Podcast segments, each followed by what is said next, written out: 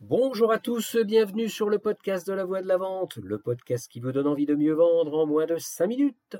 Aujourd'hui, je vous emmène en Afrique.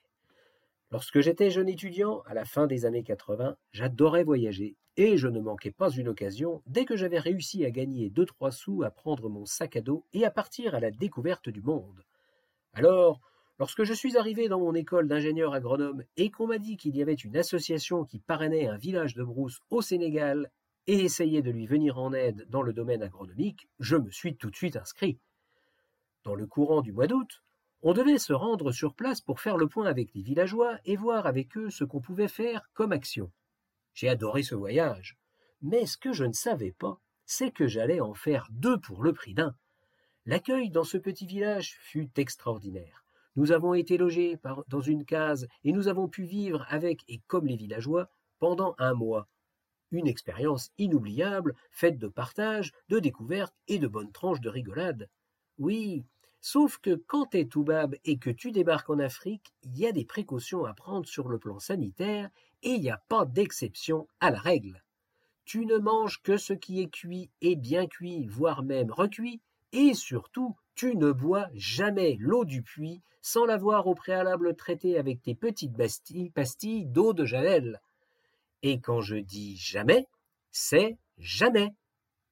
Sinon, ton corps va soudain se rappeler à ton bon souvenir et ça peut te flinguer ton voyage, voire pire. Bien entendu, vous l'avez compris, qu'est-ce que j'ai fait tout plongé que j'étais dans mon émerveillement de la rencontre de gens merveilleux? J'ai oublié la règle de base à ne pas oublier, et une semaine avant le retour en France, j'ai commencé à sentir que mon ventre était plus loquace que d'habitude. Bref, je ne vais pas rentrer dans les détails. Bilan des courses une fois arrivé dans l'Hexagone. Fièvre, perte de plus de 10 kilos, fatigue extrême, hospitalisation deux jours après le retour, pronostic vital engagé. Dans mon malheur ou ma bêtise, j'ai eu de la chance. Le toubib qui s'occupait de moi était spécialiste en maladies tropicales, et lorsqu'au bout de trois jours il a annoncé à mes parents qu'il réussirait à me sauver, c'est parce qu'il était sûr d'avoir le bon traitement pour me sauver la vie. Et oui, j'ai failli rester. J'ai vraiment frôlé la mort.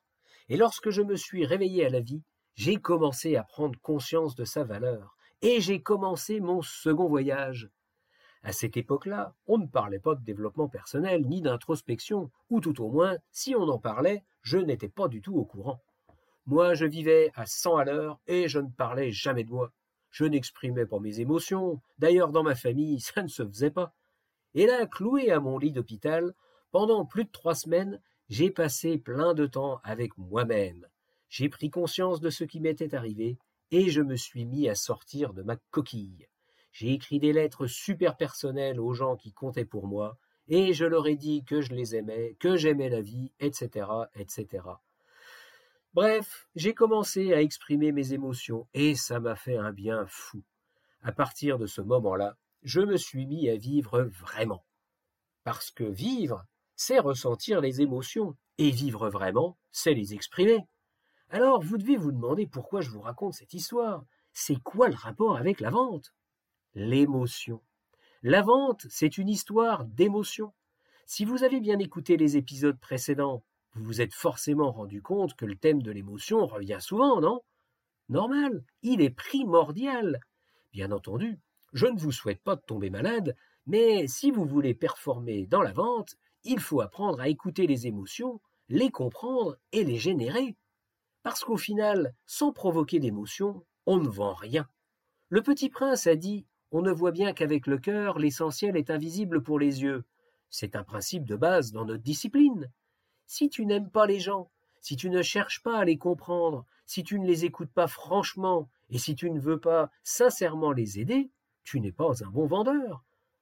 Alors maintenant à votre tour de vous inspecter. Posez-vous la question suivante et répondez-y avec franchise, comme d'habitude.